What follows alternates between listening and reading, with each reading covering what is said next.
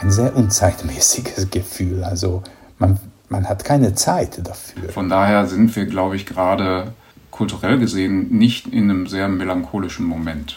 Okay, that's the music make us happy. Um nicht dann zurückzuschauen und zu denken, wo war ich denn da, als das alles passiert ist. Das große Glückskarussell, das dreht so leicht sich und schnell. Es trägt so hoch dich hinaus, da macht dein Schwindel nichts aus. Das große Glückskarussell, das bleibt zuletzt eventuell, lässt zu viel Zeit du vergehen, mal stehen. Das Glückskarussell. Katrin Altschner und Martin Frank suchen Antworten auf die Frage, was uns glücklich macht. Ein Podcast des Deutschen Hygienemuseums. Weltschmerz, Mönchskrankheit, Acedia, Blues, Die Melancholie, pathologisiert und entwertet. kultiviert und zur Schau gestellt. Leben wir in einer erzwungenen Spaßgesellschaft, die verlernt hat, die Melancholie zu wertschätzen? Was ist ihr Wesen? Wie unterscheidet sich Melancholie von der bloßen Traurigkeit, von der Nostalgie, der Depression? In vier Folgen wollen wir, Katrin Altschner, das bin ich, Und ich, Martin Frank, darauf blicken, was uns glücklich macht. Begleitend zur Ausstellung Hello Happiness des Deutschen Hygienemuseums, machen wir uns auf die Suche. Diesmal nach der Melancholie und fragen uns, Kann man Melancholie vielleicht bewusst herbeiführen? um das herauszufinden, schicken wir Katrin diesmal nach Italien, an einen Ort ihrer Kindheit. Eh, la felicità di essere tristi. Was heißt das? Ähm, das ähm, Gefühl, Trist? Tristezza, ist, wenn du so bist, dann bist du triste. Felicità ist mit Gesicht, verstehst Okay, also Ja. dann ist es Fröhlichkeit in der Tristesse. du? Sì, ja. Okay. ja. Malinconico. Denn wie in jeder Folge wollen wir auch den Selbstversuch wagen. Ob Katrin Glück in der Melancholie gefunden hat, erfahrt ihr am Ende der Folge. Im Zustand der Melancholie, auch wenn das nur einige Augenblicke lang dauert, aber trotzdem, ich habe das, das glückliche Gefühl, jetzt mache ich nicht mit. Dass ich muss immer irgendwas machen, ich, ich muss mich ständig mit irgendetwas beschäftigen. Sagt Laszlo Földeny. Die Auseinandersetzung mit der Melancholie ist zentral im Schaffen des ungarischen Kunsttheoretikers. 2020 wurde er für sein Essayband Lob der Melancholie mit dem Leipziger Buchpreis zur europäischen Verständigung ausgezeichnet. Vielleicht passt die Melancholie gar nicht so sehr in unsere heutige gehetzte Zeit, wo es selbst in der Glückssuche mehr um Optimierung als um Zulassen eines Zustands geht. Ein Zustand, der nichts erreichen will, sondern einfach nur ist. Ziellos im Sein. Melancholie in dem Sinn- Sinne, wie ich das verstehe, also diese metaphysische Offenheit, das hat keine Renaissance. Also das ist jetzt äh, eine, eine ich würde sagen, ein sehr unzeitmäßiges Gefühl. Also man, man hat keine Zeit dafür. bestätigt uns auch der Psychotherapeut und Autor Thorsten Pattberg. Mit ihm sprechen wir später über die Abgrenzung zwischen psychischen Erkrankungen und Melancholie. Ich glaube, dass vor dem Hintergrund, wie im Augenblick über Psyche und psychische Störungen gesprochen wird, irgendwie die meisten ähm, insbesondere danach streben, irgendwie genau das für sich zu erreichen, wie sie, na sage ich mal, glauben sein zu müssen, ja, nämlich sehr kontaktfreudig, motivationsstark, äh, voller Projekte und sehr energetisch. Von daher sind wir, glaube ich, gerade kulturell gesehen nicht in einem sehr melancholischen Moment. Auch die Melancholie, beziehungsweise wie wir sie definieren oder bewerten, ist der Zeit unterworfen. Der Begriff reicht weit in die Geschichte zurück. Der allererste Spur führt uns zu der, zu der Antike, zu Aristoteles. In seiner Schule wurde ein Buch zusammengestellt, Problemata Physica hieß das. Der allererste Satz heißt, ich zitiere das wortwörtlich, warum erweisen sich alle außergewöhnlichen Männer in Philosophie oder Politik oder Dichtung oder in den Künsten als Melancholiker. Und das ist ein sehr wichtiger Satz, denn der Aristoteles meint nicht weniger, dass eigentlich Melancholie und die Außergewöhnlichkeit, die herausragende Fähigkeiten nur zusammenzudenken sind. Im Hellenismus findet dann eine Verschiebung statt. In der Übersetzung des Philosophen Seneca wird der Begriff eher negativ gelesen Und diese Lesart zieht sich lange bis ins Mittelalter fort. Erst mit der Renaissance wird wieder ein Zusammenhang zwischen Melancholie und Genialität hergestellt. Melancholie war nun eine Form von Seelenpein, die das Genie durchlaufen musste.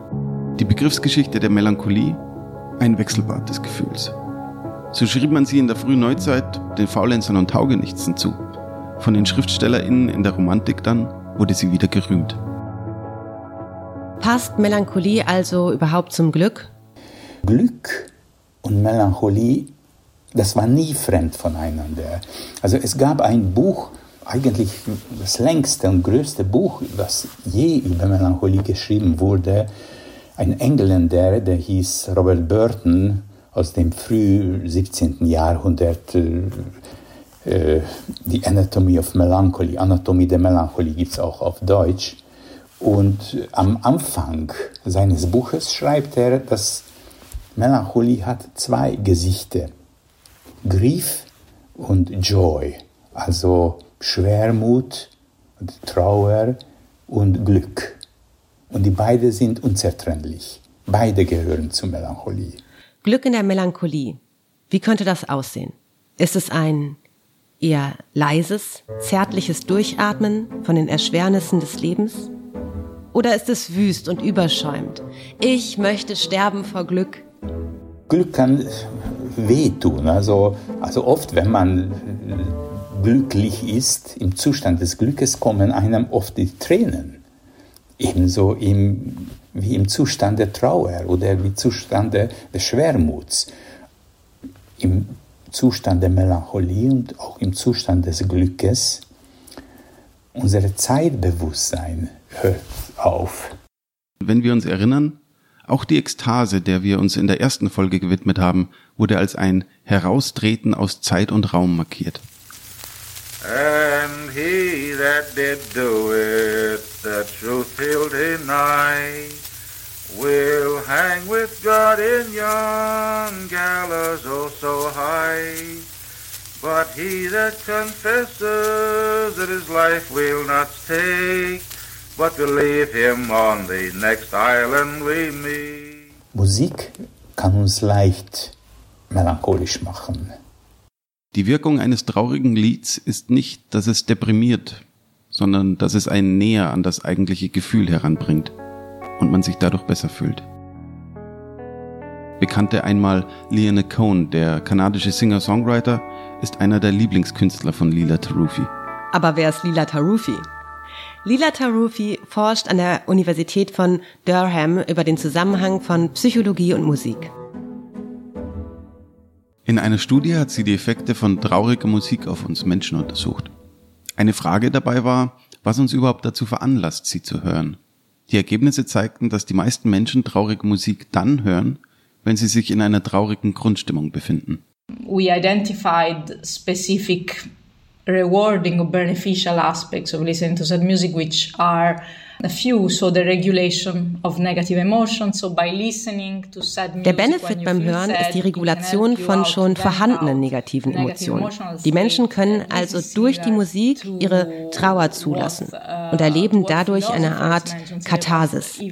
Beim Hören können sie sich also ein Stück von ihren negativen Emotionen befreien, indem sie sie intensiv durchleben.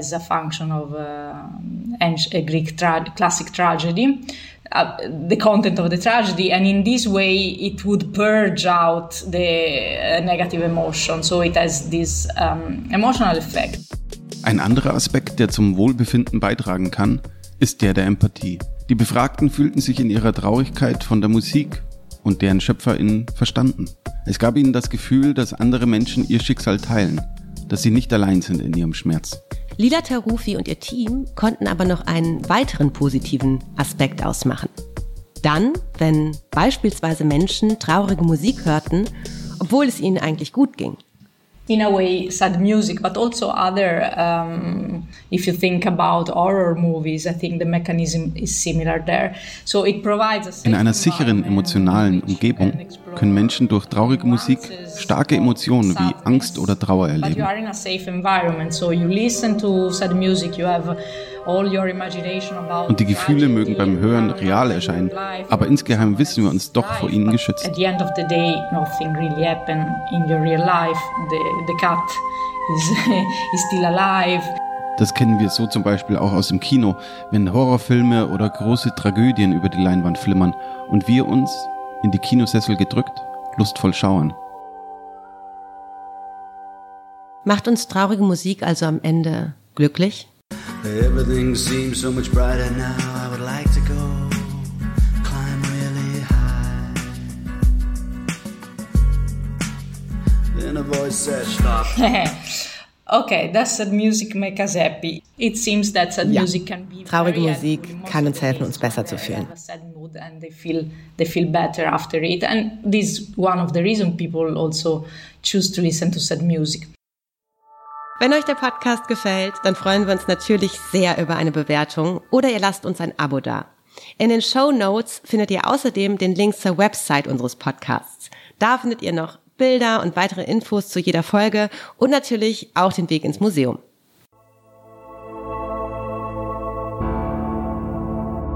Einen guten Zugang zu den eigenen Emotionen zu haben, das gilt aktuell in der Psychologie als wertvoll. Was fühle ich?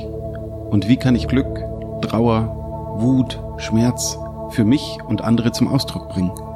Darüber wird auch im Rahmen von toxischer Männlichkeit diskutiert, weil die Forschung davon ausgeht, dass patriarchale Gesellschaften Männern diesen Zugang zu ihren Gefühlen erschweren. Mit weitreichenden Folgen. Wer Trauer nicht zulassen kann, kompensiert häufig mit Aggression. Außerdem werden Depressionen bei Männern seltener erkannt und diagnostiziert als bei Frauen. Im Jahr 2021 starben in Deutschland laut Statistischem Bundesamt rund 9000 Personen durch Suizid. Männer nahmen sich deutlich häufiger das Leben als Frauen. Rund 75 Prozent der Selbsttötungen wurden von Männern begangen.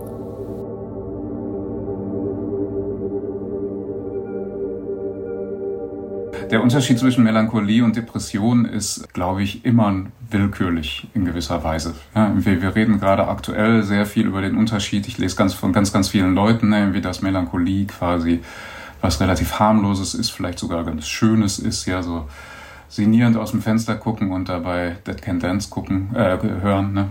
Was wir heute machen ist, dass wir Depressionen quasi darüber definieren, dass wir äh, bestimmte Kriterien vorschreiben. Ja, also man muss äh, äh, insgesamt äh, mindestens fünf von neun in einem Diagnosekatalog beschriebene äh, Kriterien erfüllen. Ja, dazu gehört eben auch schlechte Stimmung, aber auch Sachen wie innere Unruhe, Motivationsschwierigkeiten, Schlafschwierigkeiten plus ein Zeitkriterium. Also man muss das mindestens 14 Tage lang haben. Aber auch das ist äh, willkürlich. Ja, und diese 14 Tage hat man mal irgendwann festgelegt, weil man ein Zeitkriterium brauchte. Ja, und weil Robert Spitzer, der damals dafür verantwortlich war, ein amerikanischer Psychiater, gesagt hat, eben, wir müssen das exakt machen und es muss ja irgendwann auch jemand die Diagnose vergeben werden können, dann machen wir eben zwei Wochen. Es hätten aber auch eine Woche, vier Wochen oder acht Monate sein können. Und dasselbe ist mit den Symptomkriterien. Ja, warum sind es fünf? Ja, weil Originalton Robert Spitzer vier zu wenig war und sechs zu viel.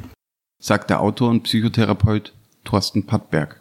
Historisch gesehen zum Beispiel, was sich total verschoben hat, ist, äh, dass Depressive früher eben häufig so Versündigungs- und Schuldgedanken hatten, dass sie irgendwie kein moralisch gutes Leben geführt haben kaum noch der Fall. Ne? Wenn man heute äh, äh, Leuten in, äh, zuhört, die bei mir in die Praxis kommen, dann hat man ja oft eher den Eindruck, die haben zu wenig Sünde in ihrem Leben. Ja? Irgendwie, dass sie denken, irgendwie so, ich habe weit weniger Spaß als die anderen, ja? die so schön über die Stränge schlagen.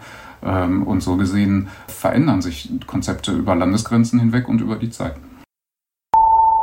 Depression als Diagnose ist keine 60 Jahre alt. Auch dieses Konzept unterliegt starken zeitlichen und kulturellen Unterschieden. Es gibt auseinandergehende Haltungen dazu. Die eine scheint logisch. Zum Glück erkennen wir dieses Leid jetzt an und können Hilfe holen oder leisten. Andererseits sieht Thorsten Pattberg darin die Gefahr, dass der Zustand, das Gefühl als etwas wahrgenommen wird, das nicht sein darf und schnellstmöglich wegtherapiert werden muss.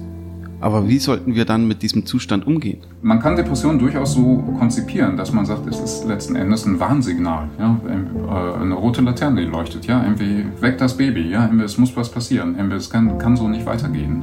Klar hat das, ist das unangenehm und leidvoll. Aber ich glaube, wenn man es einfach zur Krankheit erklärt ja? und sagt, das muss jetzt schnellstmöglich wieder weg, übergeht man all das. Ja? Und äh, das erschreckt mich manchmal so an der Art und Weise, wie aktuell über Depressionen gesprochen wird, dieses komplette Desinteresse an sich selbst, das dadurch zum Ausdruck kommt. Ja, dass man sagt, irgendwie, ja, das gehört einfach nicht zu mir, das ist ein äh, Ausnahmezustand, der irgendwie über mich gekommen ist, ohne jeden Anlass. Das mag in Einzelfällen so sein. Ja, ich glaube, aus meiner Erfahrung in der Praxis heraus und aus der Erfahrung der Psychotherapie heraus äh, lässt sich in der Regel immer eine Geschichte erzählen, äh, wie es dazu gekommen ist. Auch wer noch nicht unter einer Depression litt.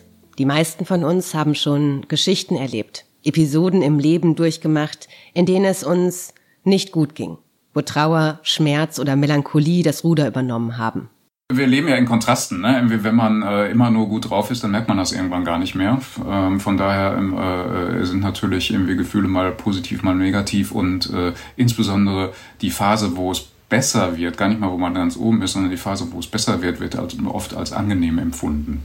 Dementsprechend gehören beide Art von Gefühlen, also melancholisch wie als auch Happiness, ne, sag ich mal so allgemein, zu Menschen dazu. Ich kann Traurigkeit also als etwas begreifen, das ich brauche, um überhaupt Glück zu erleben. Erst durch den Kontrast wird das Glück stark, stärker, erlebbar. Wie in jeder Folge macht sich Katrin auf, das Glück am eigenen Leib zu erfahren. Aber lässt sich die Melancholie und das Glück darin so einfach auf Knopfdruck erleben? Ich bezweifle das. Also Melancholie ist äh, eine, äh, für mich Melancholie ist äh, ein Zustand, in dem man ausgeliefert ist. Also ich werde Opfer der Melancholie und ich genieße das. Ich glaube nicht, dass man äh, bewusst, gezielt ein melancholisches Zustand erreichen kann. Ich bin mir hingegen sicher, dass ich mich in diesen Zustand versetzen kann. Zumindest das, was ich darunter verstehe. Sie überkommt mich, wenn etwas ganz besonders schön ist, weil ich weiß, dass ich den Moment nicht festhalten kann. Oder aber auch, wenn ich alte Fotos schaue und weiß, dass ich dorthin nicht mehr zurück kann. Dieser Zustand verklärt nicht die Vergangenheit wie die Nostalgie, sondern erzählt mir von meiner eigenen Sterblichkeit. Katrin macht sich auf den Weg nach Norditalien. Genauer an den Gardasee, wo sie zuletzt vor 30 Jahren war. Die Aufgabe, die ich ihr stelle, eine Ferienanlage zu finden, in der sie als Kind häufig die Sommermonate verbrachte. Sie weiß zwar noch den Namen des Orts, nicht aber den der Anlage oder in welcher Straße sie sich befand. Es ist nicht einmal sicher, ob es die Ferienanlage heute überhaupt noch gibt. Während Katrin Richtung Süden unterwegs ist, nutzen wir die Gelegenheit, um dem Unterschied zwischen Melancholie und Nostalgie nachzugehen und suchen dafür einen verwunschenen Ort auf. Der Saurierpark Kleinwelka. Ich bezeichne den immer als das Disneyland der DDR, was nicht ganz akkurat ist, weil es auch den Plenterwald gab hier in Berlin. Aber ich, das war ein Saurierpark, also eine, ein Park, in dem Saurierskulpturen standen und immer noch stehen ähm, aus Beton und Drahtgeflecht gebaut von einem einzelnen Mann größtenteils. Ähm, Franz Gruß war sein Name und der hat in Bautzen oder in der Nähe von Bautzen ähm, zunächst in, in dem Garten seiner Familie, also ähm, der Fläche um sein ähm, Haus, in dem er wohnte mit seiner Frau und seinen drei Töchtern, angefangen, einer Leidenschaft folgend, Saurierskulpturen zu konstruieren. Und daraus wuchs sich relativ schnell und für uns beide, Janne Gärtner und mich, auch relativ faszinierend eben dieses, diese große Attraktion aus, die, die der Saurierpark zu DDR-Zeiten war und immer noch ist. Also es ist immer noch ein, ich sag mal, Ausflugsziel in der Region. Anne Waag hat gemeinsam mit Janne Gärtner alte Fotoaufnahmen gesammelt. Darauf sind Menschen zu sehen, wie sie den Saurierpark Kleinwelker bei Bautzen erkunden. Paare, Familien und natürlich viele Kinder sind darauf zu sehen. Die Aufnahmen, manche noch schwarz-weiß, später dann farbig, künden von einer anderen Zeit. Sonntagslachen vor gefletschten Dinozänen. In dem Bildband aus einem Land vor unserer Zeit haben die Autorinnen diese teils über 40 Jahre alten Fotografien zusammengefasst. Man ist irgendwo, es ist ein besonderer Tag, Familien, Freunde, Bekannte, manchmal auch Schulklassen machen einen Ausflug an einen besonderen Ort und das soll eben als, als Erinnerung festgehalten werden. Das, was sich dann einstellt als gemeinsamer Fluchtpunkt oder als roter Faden ist, das liegt an der Thematik, natürlich eine gewisse Nostalgie in dem, was wir als nostalgische Erfahrung beschreiben würden, erinnert man sich einen Moment in der Vergangenheit, der erstmal positiv ist. Ich weiß nicht, ein Kindergeburtstag, die Hochzeiten im Urlaub und dergleichen. Aber zugleich ist das eben auch, und das fällt oft unter den Tisch, eine schmerzliche Empfindung, ja, weil wir in dieser Erfahrung realisieren, wir können diesen schönen Moment aus der Vergangenheit nicht mehr zurück bringen. Wir können den nicht wiedererleben. Wir können den nur in unserer Fantasie oder im Gespräch mit anderen oder beim Blick durchs Fotoalbum können wir den wieder auferstehen lassen. Aber wir können diesen, diesen Moment, diesen schönen, glücklichen Moment können wir nie wieder einfangen. Und dass äh, diese Doppelbedeutung, äh, diese Mischung aus Glück und Schmerz, die fasst der Begriff Bittersweet eigentlich sehr gut. Sagt der Historiker Tobias Becker. In seiner Beschäftigung mit der Nostalgie stellt er auch fest, dass ihr eine gewisse Verklärung zu eigen ist. Die rosarote Brille, die wir uns in der Rückschau gerne aufsetzen. Wir erinnern uns also nicht daran, wie es wirklich war.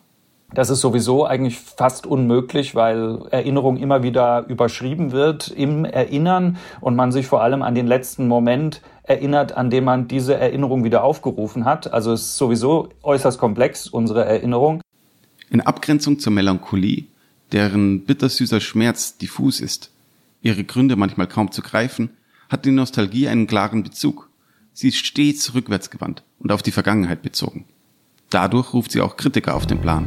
Also Nostalgie ist ein Gegenbegriff äh, zum Fortschritt und äh, eine Kritik daran, dass äh, denjenigen, denen man das vorwirft, eben sich zu viel mit der Vergangenheit zu beschäftigen, zu weit und zu sehr zurückblicken und deshalb eigentlich unfähig sind, mit den Problemen der Gegenwart und der Zukunft äh, zurechtzukommen oder auch die nur als Probleme wahrzunehmen. Nostalgie als ein Zustand des Auf der Stelle Stehenbleibens. Auch den davon abgeleiteten Begriff der Ostalgie, der in den 90er Jahren geprägt wurde, unterlegte man gern mit dem Vorwurf der Rückwärtsgewandtheit. Wenn jemand in Ostdeutschland weiterhin irgendwie, was weiß ich, ostdeutsche Rockmusik der vorangegangenen Dekaden hört, dann wird das in Spiegelreportagen unter typisch Ostalgie verbucht. Ja, die stecken noch immer in der Vergangenheit fest und äh, sind nicht up to date, wollen sich nicht integrieren in die Gesamtbundesrepublik und so weiter. Wenn aber jemand in Westdeutschland weiterhin die Beatles hört oder was auch immer, ähm, dann ist das nicht äh, nostalgisch, sondern dann ist das einfach quasi Klassiker, Oldies, ja, das, äh, die, die Hits von damals, die heute immer noch genauso toll sind, ja.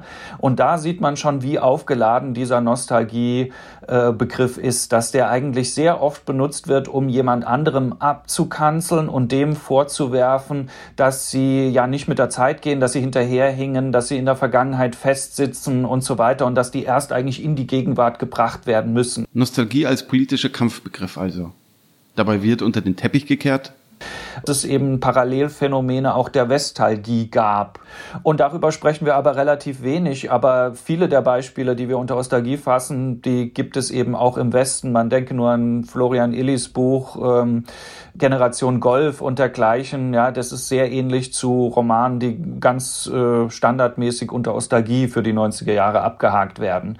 Das zeigt im Grunde ja die, die Problematik dieses Begriffs, der eben oft eben nicht neutral und analytisch ist, sondern meistens eigentlich polemisch. Nostalgisch in diesem Sinne sind eigentlich immer die anderen, die Ossis, ja, in dem Fall. Und dann wird gar nicht mehr so weit, so weiter nachgeschaut und bei sich selbst wird auch nicht wirklich gefragt.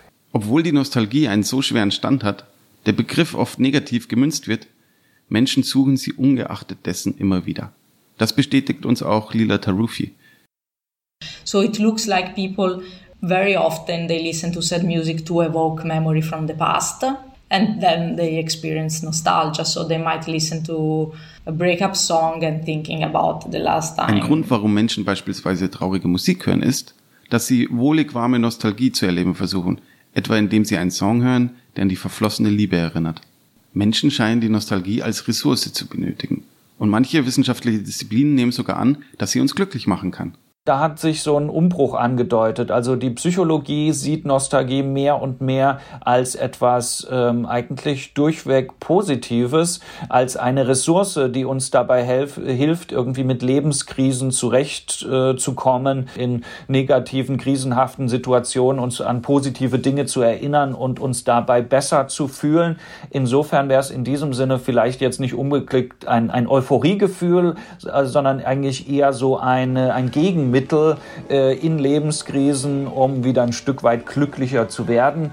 Insofern wäre die Antwort, ja, die Psychologie findet äh, Glück und Glücklichsein in der Nostalgie.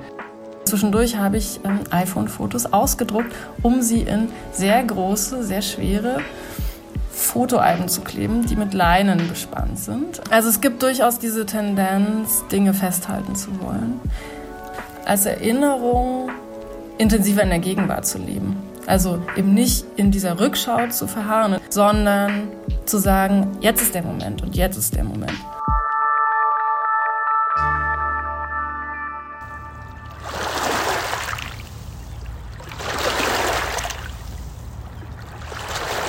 Auch ich habe analoge Bilder mit zum Gardasee genommen. Da stehe ich, sechs Jahre alt, vor einem türkisblauen Pool, Berge und See im Hintergrund. Das meine Erinnerungen und eine Sprachnachricht meiner Mutter ist alles, was ich habe, um diesen Kindheitsort wiederzufinden. Hey Liebes, die Ferienanlage am Gardasee liegt in Pieve di Tremosine.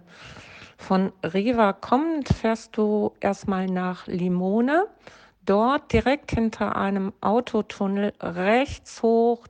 Obwohl wir häufig in diese Ferienanlage gefahren sind, vermag meine Mutter sich nicht zu erinnern, wie sie hieß. Hätte es mein Vater gekonnt, mein Vater, der vor acht Jahren zu plötzlich und zu jung gestorben ist? Vorplatz, soweit ich mich erinnere. Und ich bin schon sehr gespannt, wann du dich erinnerst. Hab dich lieb.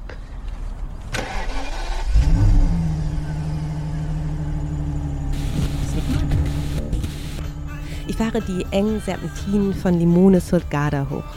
Ich erinnere diese Strecke. Enge Schluchten, nasse, rohe Felswände und immer wieder der Blick auf den See, der kleiner wird, während der Bildausschnitt größer wird, während wir Höhenmeter machen. Dunstige Berge, dunkelblauer See.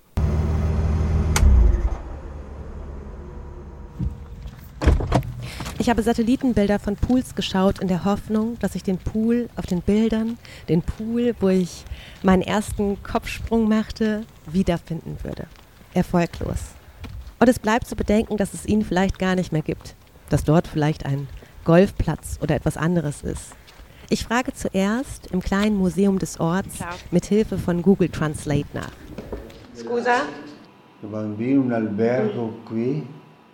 Qua c'era albergo? No, non c'era albergo qua. No, no, no. no. Guarda, guarda. Mm -hmm. Guarda, fai vedere questo albergo qua, dov'è? Grazie. Ich frage in einem Restaurant nach. Es ist alles ein bisschen wie Detektivspielen. Mit zugegeben hoher Fehlerquote. Schon wieder Fehlanzeige. Ich probiere es bei der Touristeninformation. Da ist man sich ziemlich sicher. Okay. Piccolo Italia. Piccola Italia. Piccola. Sprechen Sie Deutsch? Ja. Ja, ecco. Sie, äh, praktisch die meisten sind äh, von der Bund Bundeswehr. Bundeswehr? Äh, okay. kommen hier. Okay, und das ist jetzt hm. privat? Ist wie privat Club. praktisch, ist ein Club. Only für diese Leute, die arbeiten. Ja. Aber äh, die anderen Leute können nicht dort okay. wohnen. Okay. Oh, uh, uh. Wild. Äh, sie, sie, sie, sie, können laufen hier, wo mhm. diese, jetzt diese Gebäude ist rosa. Dankeschön. Prego. Prego. Ciao, arrivederci. Es ist verdammt heiß und der Weg ist steiler als gedacht, aber je weiter wir die engen Straßen hochgehen, umso besser wird mein Gefühl. Anstrengend, ne? Ich weiß schon, dass wir richtig sind. Ich erkenne es schon bevor wir durch die Toreinfahrt sind. Viel hat sich nicht geändert. Entschuldigung, äh, die Rezeption ist noch geschlossen, ne? Ja, aber ähm, es mag Sie etwas seltsam vielleicht erscheinen. ich bin ja. Journalistin und ja. ich arbeite gerade zusammen mit dem Deutschen Hygienemuseum an einem Projekt in Dresden. Mhm. Ähm, wo ich Kindheitsorte suche. Ja. Das hier ist mein Kindheitsort. Und äh, wir haben uns gefragt, ob es trotzdem möglich wäre, sich umzuschauen oder vielleicht sogar gegebenenfalls ausnahmsweise eine Übernachtung zu bekommen. Also die Übernachtung geht nur über Bonn. Sie wissen schon, ja, ich hier weiß. gehört der Bundeswehr. Genau, habe ich also ja. ich wusste bis heute nicht, dass es dieser Ort ist. Ja. Das habe ich an, herausgefunden heute. Und dann habe ich mich informiert natürlich über den Ort. ich gebe mir Mühe. Also drehen wir, dürfen wir eine Runde drehen? Ja, das kann ich mich schon dran erinnern mit diesen ganzen kleinen verwickelten Dingern und mit so rumrennen. Also ihr mit diesen ganzen Dingern hier.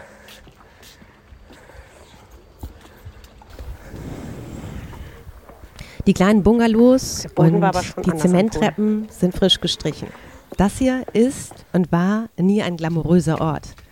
Und das ist er auch jetzt nicht. Es war ein Ort, an dem viele Kinder waren. Meine Beine erinnern die Treppe, die ich als Kind so häufig mit nackten, nassen Füßen rannte. Das hat nicht immer geklappt. Davon erzählt eine Narbe an meiner Hüfte. Kinder sind hier keine, nur ein paar Silverliner Franzosen am Pool. Das könnte melancholisch machen, aber in Wahrheit bin ich aufgedreht. Ich habe die Schnitzeljagd erfolgreich beendet. Später sitze ich am Platz des kleinen Bergdorfs in einer Pizzeria. Sie kommt mir so bekannt vor wie meine Westentasche. Hier hat sich seit 30 Jahren gefühlt nichts verändert. Ich meine sogar die rot-weiß karierten Papiertischdecken zu erinnern. Ich sehe mich und meine Eltern an einem der Tische sitzen. Kinderaugen, die noch nichts vom Tod wissen. Meine Eltern, die davon träumen, hier gemeinsam ihre Rente zu verbringen. Und jetzt kommen mir Tränen. Hey, Mama. Oh, ich musste jetzt mal eben eine Sprachnachricht schicken. Ich sitze gerade hier an, in dieser Pizzeria. Also du weißt schon welche, von der du erzählt hast ich denke an, ich denke halt an früher und, und ich wollte nur sagen, dass mir das leid tut. Mir tut es leid, dass du und Papa jetzt nicht hier sein können und dass ihr euch das Leben anders vorgestellt habt und dass der Tod irgendwie ungerecht ist und scheiße. Und dass ich jetzt hier bin und nicht ihr zwei. Ich hab dich lieb.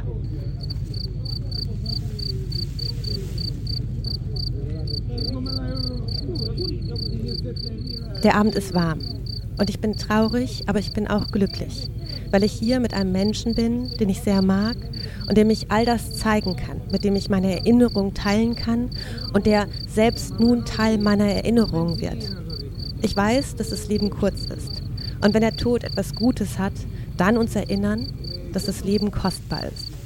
Ja, ich würde sagen, das ist ein melancholischer Zustand. Ich genieße diesen Abend ich weiß, dass man das Leben nicht beherrschen oder planen kann. Ich weiß um die Macht des Zufalls.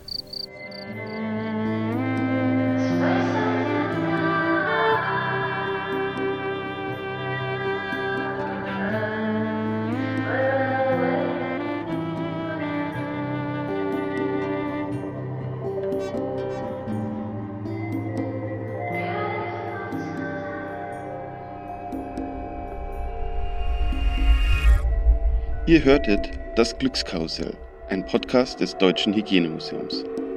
Konzept, Recherche, Moderation und Produktion Katrin Altschner und Martin Frank. Audio Layout Benjamin Ascher. Voice Mastering Nils Kremer. Musik Benjamin Ascher und Jakob Mesel, Natalia Prokop und Christina Matesco.